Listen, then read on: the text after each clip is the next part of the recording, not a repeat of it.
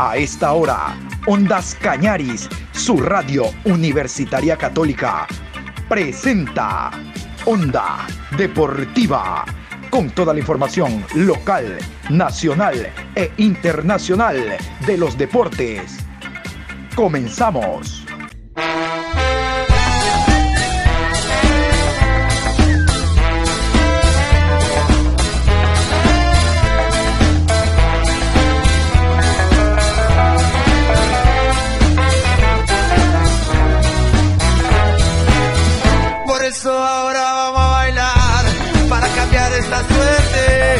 Sabemos gambetear para ausentar la muerte. Vamos a bailar para cambiar esta suerte. Si sabemos gambetear para ausentar la muerte. Hola, ¿qué tal Juan Pablo? Buenas tardes, ¿cómo me le va? Qué gusto, con el placer de siempre. Aquí estamos generando información a esta hora en Onda Deportiva a través de Ondas Cañaris. Vamos a saludar a los oyentes que se enganchan a la programación y a los que están en sintonía de la emisora después de las noticias con Juan Pablo Moreno Zambrano. A ver, les cuento, hoy estamos miércoles 30 de marzo, programa 940 Vamos a meternos a Liga Pro, Betcris. Vamos a meternos a Liga Pro. Ya dejamos la eliminatoria atrás. Ya estamos clasificados al Mundial. Ya en la mañana, de 8 y 30 a 9 horas con 30, hablamos de los partidos, de lo que significó este último encuentro de Ecuador en el Monumental. Y tenemos que meternos a la Liga Pro. Pero yo los voy a hacer aterrizar. Vamos, vamos a meternos a la Liga Pro, pero recordemos cómo se cerró la quinta fecha. Ah, ya se olvidó usted. De seguro ya se olvidó que Barcelona empató, que no sumó día 3 como venía sumando en los cuatro primeros partidos, que el Cuenquita perdió en casa. Ah, no se acuerda, no se acuerda. Bueno, vamos a hacer un recorderis entonces de lo que significó la fecha número 5 antes de la para por la doble fecha de eliminatoria. Aquí los resultados. Independiente del Valle 1, Orense 1, Cumbayá 2, Técnico Universitario 0. Liga de Quito y Aucas, empate a 4 goles. Muchurruna y Barcelona, empate a 1. 9 de octubre y Gualaceo, empate a 1. Macará 2, Guayaquil City 0. Emelec 1, Delfín 2. Deportivo Cuenca 0, Universidad Católica 2 y estoy seguro que tampoco la tiene la tabla de posiciones en la mente, no la tiene, yo le recuerdo, Barcelona sigue primero y al fondo, allá, allá al fondo está técnico universitario que ha prometido, vea, por Diosito Santo, levantarse desde ahora, en esta sexta fecha, con las incorporaciones, los cambios, salida de jugadores por lesión, pero vamos a ver si levanta el conjunto Guaitambo, como le dicen allá en Ambato, el conjunto Guaitambo. Vamos con la tabla, esta es la tabla de posiciones. Al momento, así están los números. Primero Barcelona, 13 puntos más 6. Le sigue Liga de Quito en la segunda casilla, 10 puntos más 1. Tercero, Universidad Católica, 8 puntos más 2. Cuarto, Emelec, 7 puntos más 3. Quinto, Mushurruna, 7 puntos más 1. Sexto, Cumbayá, 7 puntos, sin gol diferencia. Séptimo, Independiente del Valle, 7 puntos menos 1. Octavo, Macará, 7 puntos menos 2. Noveno, Delfín, 7 puntos menos 2. Décimo, Deportivo Cuenca, 7 puntos menos 2. Décimo primero, Aucas, 6 puntos más 2. Décimo segundo, Guayaquil City, 6 puntos más 1. Décimo tercero, Orense, 6 puntos, sin gol diferencia. Décimo cuarto, 9 de octubre, 4 puntos menos 2. Décimo quinto, Gualaceo, 4 puntos menos 2. Décimo sexto, técnico universitario, 3 puntos menos 5. Ahora sí, vamos a hablar de la fecha. La fecha se va a iniciar el día viernes. Se juega viernes, sábado, domingo y lunes.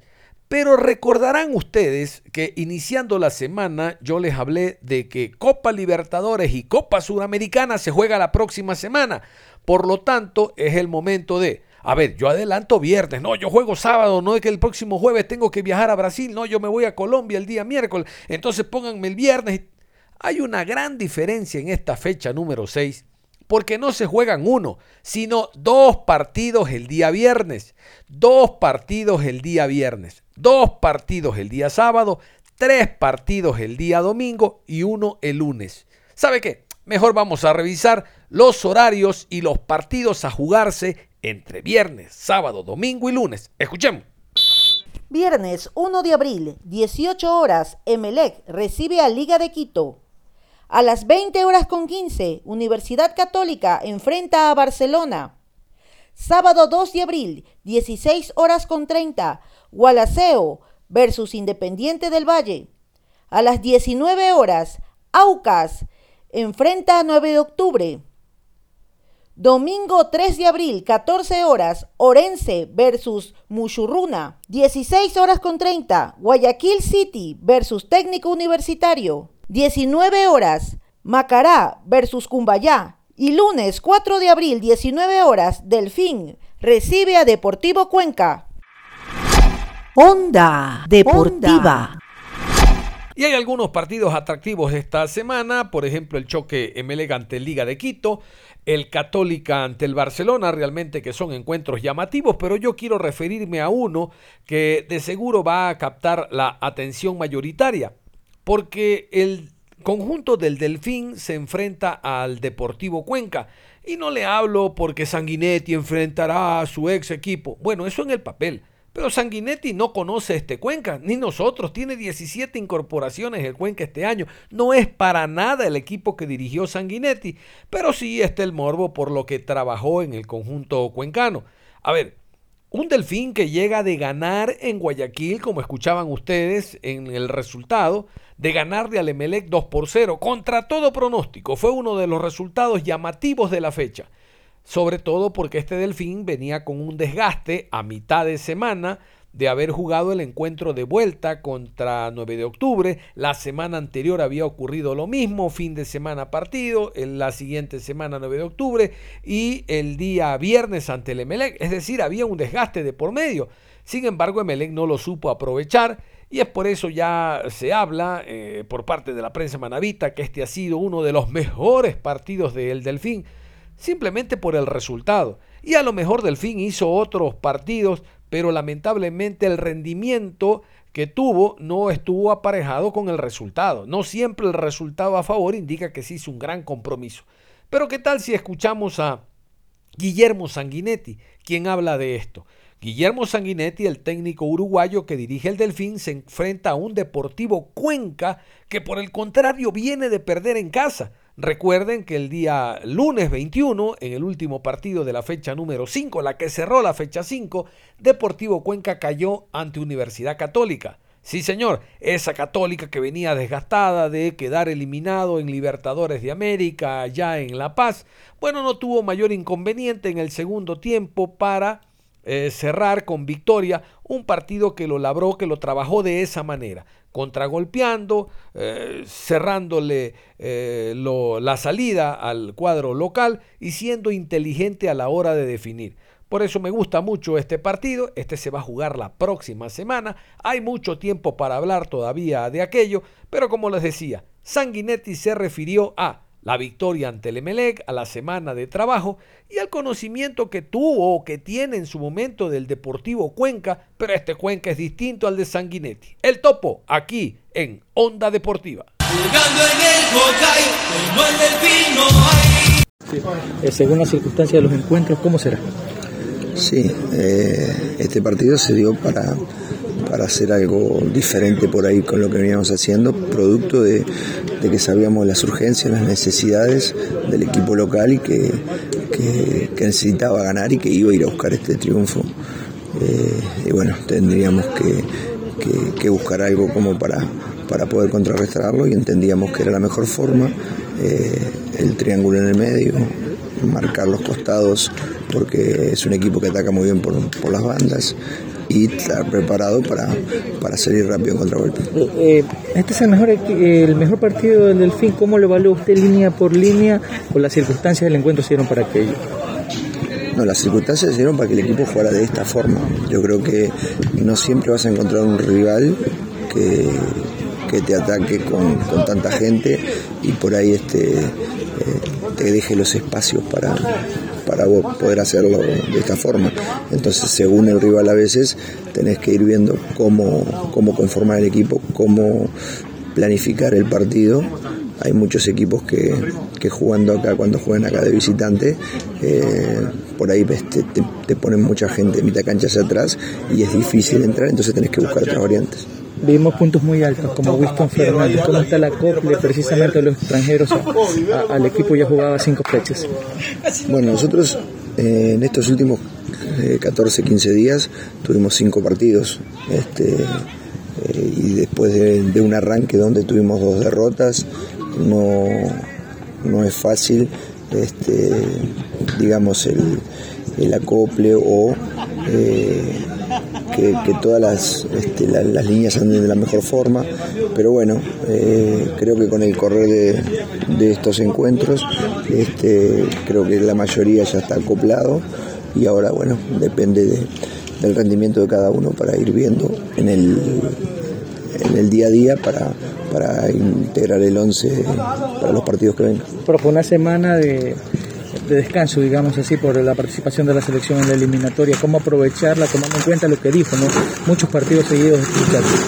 Se le dio, se le dio libre, veníamos con muchas seguidillas sin, día libre, tuvieron su descanso.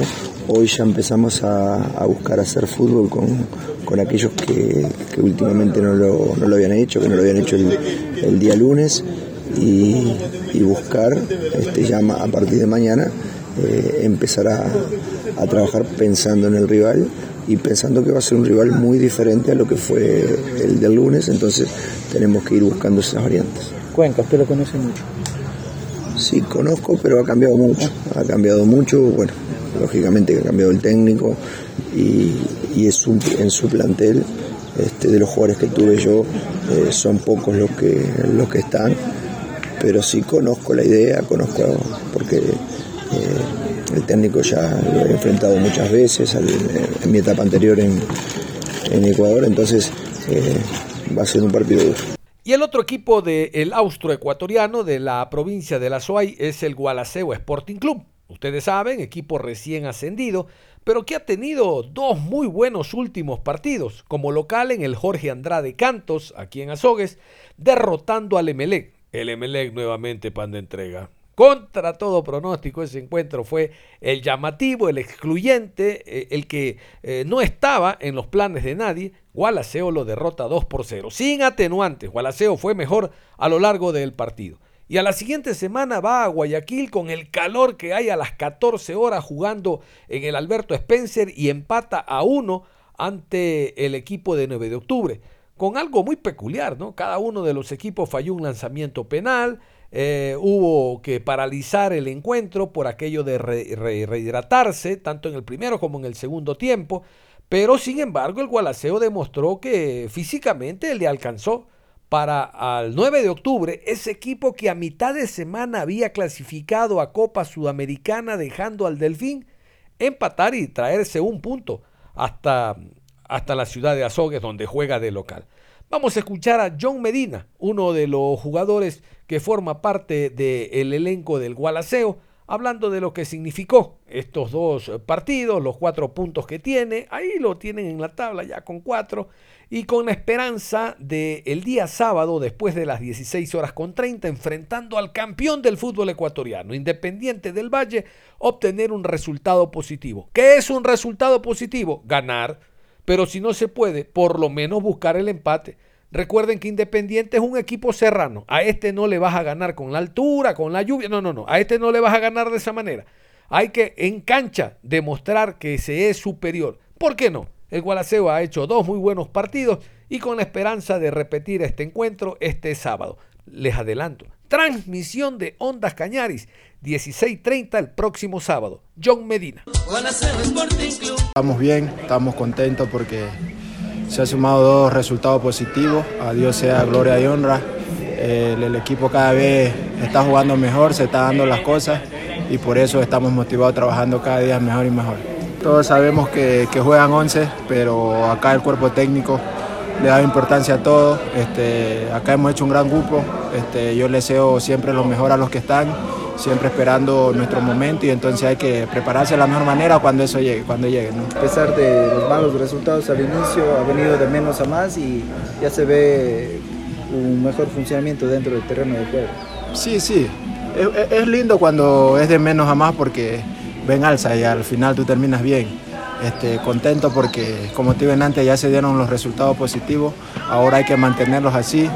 Sabemos que cada vez se vienen rivales más difíciles, pero acá no, no los ponemos imposibles en la mente y trabajamos para que se puedan seguir dando los, los, resultados positivos. Ya sabemos cómo es él, él nos pide que, que seamos buenos compañeros, que seamos leales y que, que dejemos todo, que, que él siempre va a escoger lo mejor para el grupo y que estemos ahí apoyando unos a los otros. Bueno, ¿cómo analizar al siguiente rival Independiente del Valle?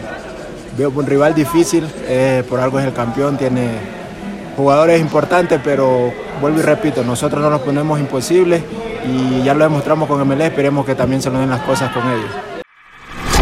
Onda Deportiva. Vamos a hacer un giro en la programación como el que hace Gonzalo Plata. A cambiar totalmente de tema, vamos a hablar de la primera B. Dejemos la primera A, la Liga Pro eh, Betcris. Vamos a la primera B, que también organiza la Liga Pro, porque se va a jugar la cuarta fecha de la Serie B. Cabe recordar que hubo fútbol el fin de semana pasado, ya que está paralizado la Liga Pro por la participación de Ecuador en la eliminatoria sudamericana. Y el día de hoy se van a dar algunos partidos. ¿Qué tal si revisamos los encuentros de la primera B del fútbol ecuatoriano para esta cuarta fecha? Miércoles 30 de marzo, 19 horas, el Nacional enfrenta a Búhos Fútbol Club. Jueves 31 de marzo, 15 horas con 30, Atlético Santo Domingo recibe a Manta. 16 horas con 30, Olmedo versus América de Quito. A las 19 horas, Independiente Juniors versus Chacaritas. Y a las 19 horas con 30, Club Atlético Libertad recibe a Imbabura. Así están entonces los partidos a jugarse entre hoy y mañana. Hoy juega Búhos, este equipo que la semana anterior ganó visitante en el Hokkaido de Manta al equipo Manavita, al conjunto del Manta, le ganó 1 por 0. Más adelante vamos a escuchar a Juan Pablo Troviani, el director técnico del Manta, que como ustedes escuchaban, esta fecha será visitante mañana en Santo Domingo enfrentando al Atlético Santo Domingo. Ya mismo les voy a contar un dato del estadio Hokkaido para que ustedes se enteren de la novedad que existe en el fútbol local hablando de este escenario deportivo. Por el momento vamos a ir con la tabla de posiciones jugadas las primeras fechas de la primera B. Así está la tabla. Con tres partidos jugados, primero Imbabura, 7 puntos más 3. Segundo, Club Atlético Libertad, 6 puntos más 2. Tercero, Chacaritas, 6 puntos menos 1. Cuarto, América de Quito, 5 puntos más 4. Quinto, Independiente Juniors, 4 puntos, 0 gol diferencia. Sexto, Olmedo, 4 puntos menos 1. Séptimo, Búhos, 3 puntos menos 2. Octavo, El Nacional, 2 puntos menos 1. Noveno, Manta, 2 puntos menos 1. Décimo, Atlético Santo Domingo, 1 punto menos 3. No anda bien el conjunto del Manta, no anda nada bien, dos puntitos nada más. Recuerden ustedes de que Manta hace dos años jugaba en la B, el año anterior ascendió a primera categoría y vea, por ahí mismo, regrésate que no estás preparado. El equipo que dirigía Fabián Frías tuvo que, por el tobogán, por ahí mismo, a la B. Y hoy con un nuevo técnico, argentino también, Juan Pablo Troviani, el hijo de Marcelo Antonio Troviani, ese mundialista a propósito de la selección argentina que ayer enfrentó a Ecuador, ahora está a cargo de este plantel. Juan, eh, Juan Pablo Troviani estaba trabajando en el Barcelona en divisiones menores, en su momento anduvo por el Olmedo, lo recuerdan, pero bueno, eh, después llegó Luis Fernando Espinel y el equipo no, no, no terminó de arribar, ¿no? Temas económicos, la falta de interés de la dirigencia. Bueno, ahora Juan Pablo Troviani tiene esta, eh, este nuevo reto. Eh, levantar al equipo de El Manta. Esperemos que empiece a alcanzar el nivel Pero mejor escuchemos. Vamos a escuchar a Juan Pablo Troviani hablando de lo que fue su último partido. Perdió ante el Atlético Porteño, ahora llamado el Guayaquil Sport, perdón, ahora llamado Búhos. Los Búhos. Así se expresaba Juan Pablo Troviani de ese encuentro que se perdió en la ciudad de Manta. Lo escuchamos. Bueno, eh, la verdad estoy muy amargado, igual que el grupo de jugadores. Un partido que por momentos jugamos muy bien, por momentos no. Eh, tenemos muchísimo lesionado, tenemos 6, 7 lesionados, y son bajas importantes. Y nada, lo buscamos por todos lados, hasta puse tres centrales, por una desconcentración de un lateral vino el gol. Eh, y tenemos que levantar cabeza, ya mañana pensar en el próximo partido, eh, con mucho trabajo hay que seguir sobre estas adversidades que se nos presentan. Tenemos muchos jóvenes y tienen que tienen que, dar como todo lo demás. Entonces, al, tener tantos lesionados, hoy Cuero mismo eh, no pudo salir ni al banco. Eh, es una dificultad enorme, pero tenemos que seguir, tenemos que seguir, levantar cabeza. Yo creo que el segundo tiempo tuvimos algunas ocasiones para poder empatarlo y, no se pudo. Así que eh, tenemos que pensar en el próximo partido, estamos muy dolidos por la gente, por nosotros por los dirigentes, por todos, pero bueno, eh, el plantel está así, tenemos que sacarle provecho al máximo partido a esto. Eh, y las lesiones son una baja muy importante. Enzo está lesionado, Marco volvió eh, hoy a la mañana, que lo probamos, Cuero, bueno, Corozo se lesionó hoy también, Valencia, Alexander nos está pasando en este primer tramo de campeonato, en estos primeros partidos, muchísimas lesiones que del primer partido eh, no lo pudimos suplir porque son jugadores importantes, son jugadores titulares y más allá que los pibes y los chicos le den un aire fresco, eh, estas clases de partidos son difíciles, ¿no? Sí, como te estaba diciendo, hay como 7, 8 lesionados y, son 7 titulares. Eh, y es complicado, es complicado, es un campeonato de, muchas fechas y ahora nos tocó jugar domingo, miércoles, domingo. Eh, entonces tenemos que, tratar de, recuperarlo lo antes posible a los lesionados. Lamentablemente no ninguno, eh, hoy lo de cuero fue una contractura, pero eh, en ese aspecto el primer tramo de, de partidos, campeonatos, tuvimos muchísima mala suerte. Tenemos un plantel no muy extenso y, a eso se suman las lesiones que son jugador importante para el once inicial y que tenga paciencia, que disculpe eh, las disculpas enormes de la afición que vino a, alentarnos y, nada, hay que levantar cabeza. Eh, que tengan paciencia porque son chicos jóvenes, calculá que hicimos debutar a varios chicos, después jugamos con un plantel ya el segundo tiempo demasiado joven y son es el plantel que tenemos. Así que eh, se suman los lesionados y el plantel muy joven que tenemos. Eh, en este aspecto hay que tener paciencia. Nosotros queríamos llevarlo de a poco a los jóvenes, pero no pudimos, no pudimos. Eh, es difícil, es difícil, pero tuvimos que adelantar los tiempos con los chicos y bueno, hay que saberlo esperar ah, y paciencia y vamos a ver revertir esta situación. Tenemos fuerza para revertir la situación el jueves en Santo Domingo y, los puntos que perdimos acá, eh, recuperarlos allá. Y para cerrar, les decía, hablar del estadio Hokai, les cuento. 9 de octubre va a jugar por lo menos su primer partido de Copa Sudamericana como local en el estadio Hokai de la ciudad de Manta.